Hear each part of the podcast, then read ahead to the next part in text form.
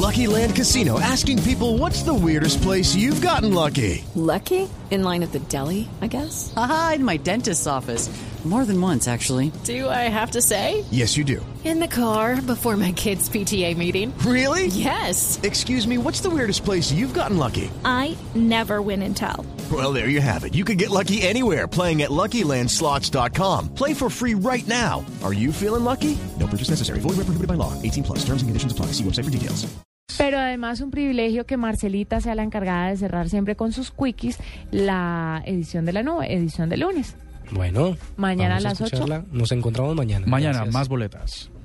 Buenas noches a todos. Buenas noches a todos. Soy Marcela Perdomo y este es el Quickie Tecnológico de hoy.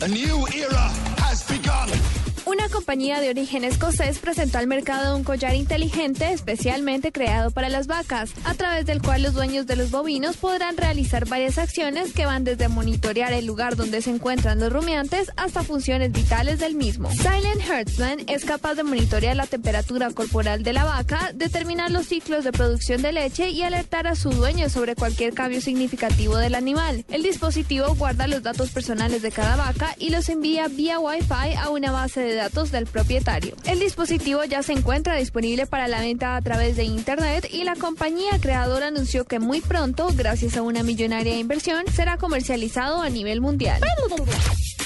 Un equipo de científicos internacionales creó el primer cromosoma de diseño a partir de levadura, lo que supone un avance fundamental en el área de la biología sintética, según un estudio publicado en la revista Science.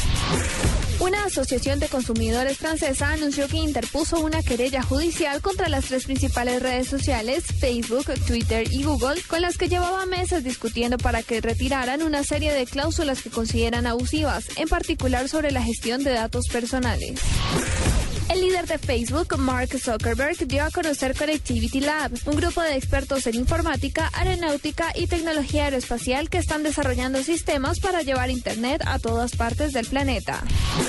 Para la nube, Marcela Perdomo, Blue Radio.